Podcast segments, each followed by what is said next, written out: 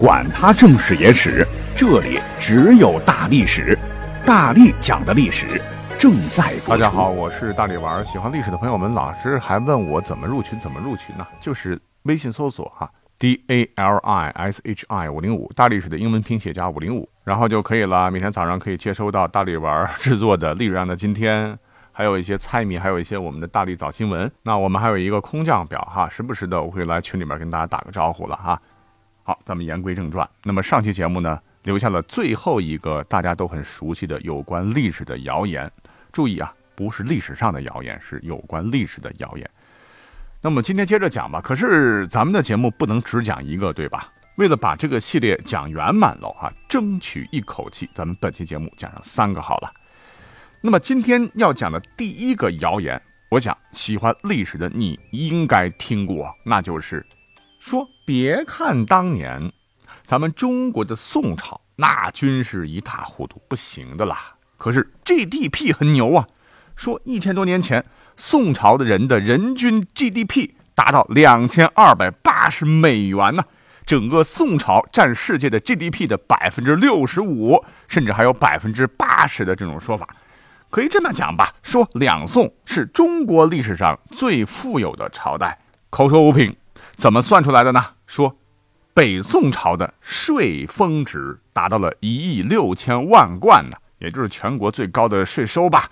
然后呢，按照一两黄金等于十两白银等于十贯，哎，这样的一个比例吧，所以一贯就等于五克黄金。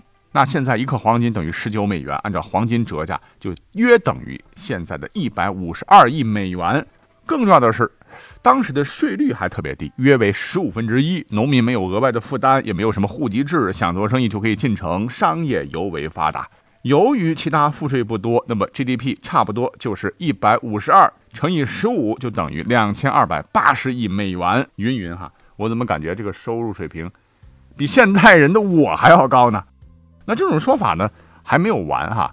还说，自崖山之后呢，跟后面的朝代比较，宋朝的经济那也是顶呱呱呀。比方说，元朝的经济数据很难统计，但是根据国外研究机构，呃，估计其 GDP 占世界的是百分之三十到百分之三十五了，这比两宋就差远了。而明朝的万历时期是占世界的 GDP 的百分之八十，整个明朝的 GDP 是百分之四十五。可是明朝末年发生灾荒和战争，使得其百分之八十的比例迅速下滑至一半。到了后边的这个清朝 GDP 就不行了啊，大概高峰值是百分之三十五吧，到百分之十，点点点就不说了。我大概这么一叙述的话，您听一听，您有什么感觉？这文章说的对呀，数据那么详实啊，而且没记错的话，袁腾飞、高晓松这些历史大咖都讲过呀。啊，宋朝的时候，我们的 GDP 占百分之八十啊。那作为国人，看到如此辉煌的历史，我们多骄傲，我们多自豪啊！我们要给大宋一万个赞呐！但是诸位啊，既然我们要把这个流传度极广的这个说法摆到今天的节目当中，肯定是要给您泼凉水了哈，百分之百要摆在历史的谣言里去啊。呃，可能很多朋友没法接受哈，没关系，听我慢慢说。刚才呢，听我呱呱呱说了一大堆哈，你有没有发现？这个大家都普遍接受的这个谣言的文章当中有很多的 bug，啊，比方说，说什么宋朝人的人均 GDP 达到两千二百八十美元，北宋期的税丰值达到一亿六千贯，一两黄金等于十两白银等于十贯，所以一贯等于五克黄金。现在的一克黄金卖十九美元，按黄金折价就现在约为一百五十二亿美元。然后一亿人口吧，平均下来就是人均 GDP 两千二百八十美元，叭叭叭，那我就想问了。请告诉我，得出这个结论的啊，这些作者呢，你们是不是坐着时光机，能那么精准啊？如果不是穿越回去了，调阅了当时两宋时期经济的部分的大数据资料，又深入大宋基层，走街串巷的田间地头去做详细的样本的统计搜集调研，你怎么可能得出如此具体的结论呢？好了，如果说没有时光机，那我更想问了，别说是我们现在。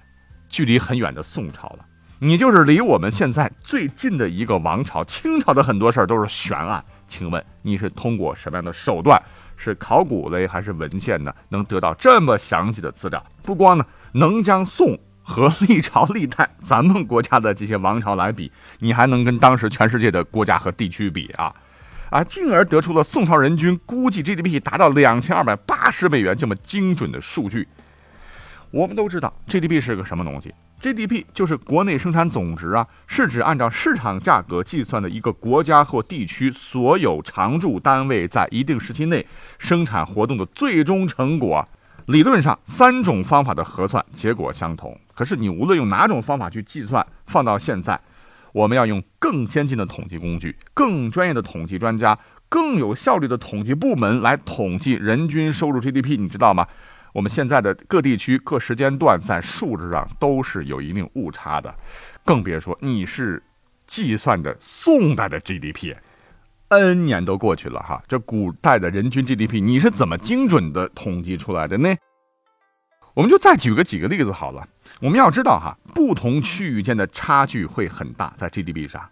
呃，就我国古代来讲，那个时期呢，江南的生活水平不可能和关中和西部一样啊，而且不同地区的史料遗存程度也不一样，往往是富庶地区较多，而贫困地区较少。所以，请问你们的数据是怎么出来的？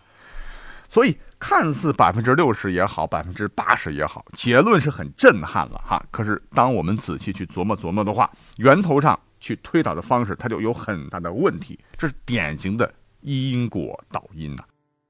那么，另外，本人还真的是费了些功夫，去仔仔细细查了查这些说法的源头。哎，你猜怎么着？最早呢说北宋啊，说两宋 GDP 很牛叉的。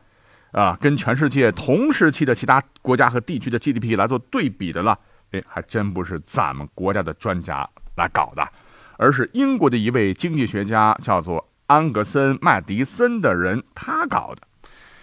那么刚才这一套啊，让我们热血沸腾的说法，其实呢，就是源自于当年他写的一本书，这本书也找到了，叫做《世界经济千年统计》。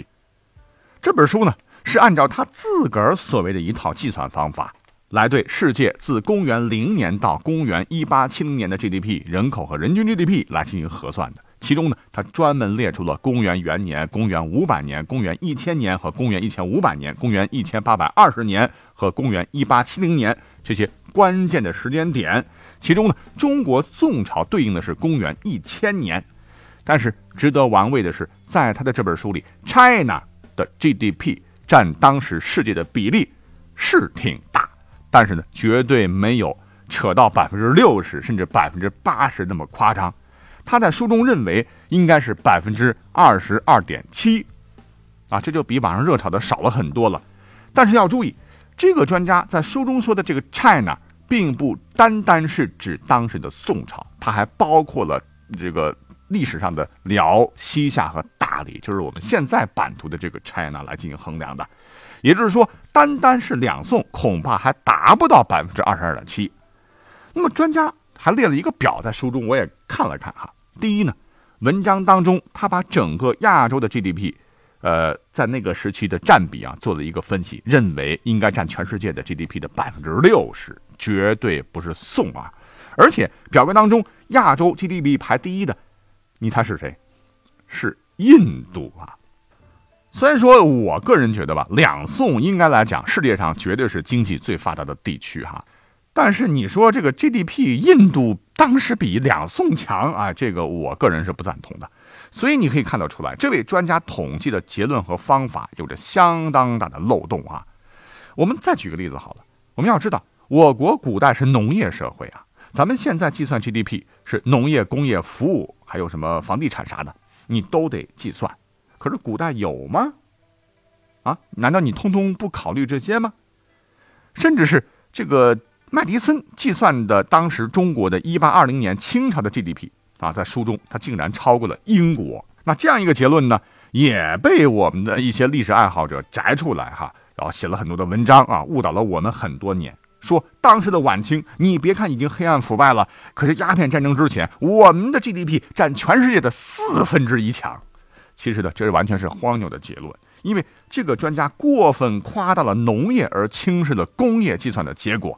你想，对于已经工业革命的英国，其生产力是数十倍的增长，你觉得怎么可能工业产值还比不过农业呢？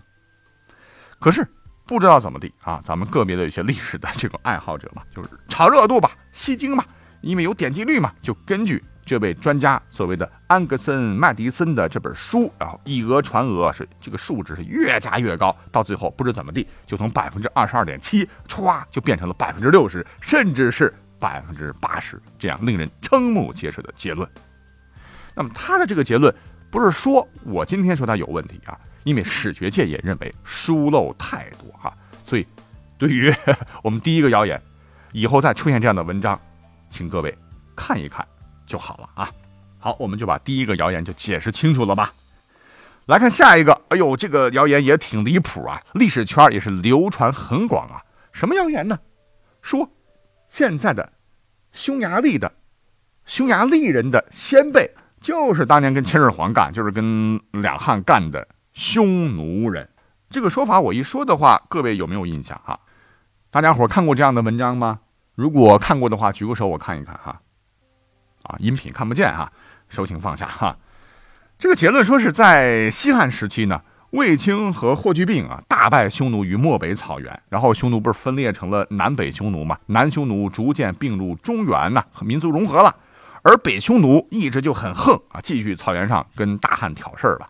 终于，他们迎来了末日啊！在公元八十九至九十一年的时候，北匈奴在南匈奴和汉朝军队的共同打击下，接连大败啊。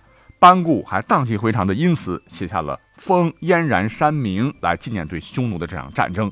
此战呢，北匈奴主力后来是不知去向啊，从此呢，北匈奴在中国历史书上就消失了。再后来，到了公元三百七十四年，一支号称匈人的强大骑兵队伍——匈奴的匈啊，就突然的出现在了欧洲东部啊。他们是英勇善战，所向披靡。在此后的几十年里啊，他们席卷了欧洲大部，并在匈牙利平原建立了一个强大的国家。那么这些年吧，一些匈牙利人自称是匈奴后裔，他们要求官方承认其少数民族地位。那么他们的先祖是否真的是中国北方的匈奴人呢？匈牙利人和匈奴人是否真的有关系呢？哎呦，网上这些年一直就特别的火啊，说啊，他们就是匈奴的后裔啦，匈奴、匈牙利，你看这名字多像了哈。其实呢，这个 DNA 检测现在最清楚，对吧？那么官方最新的结论就是。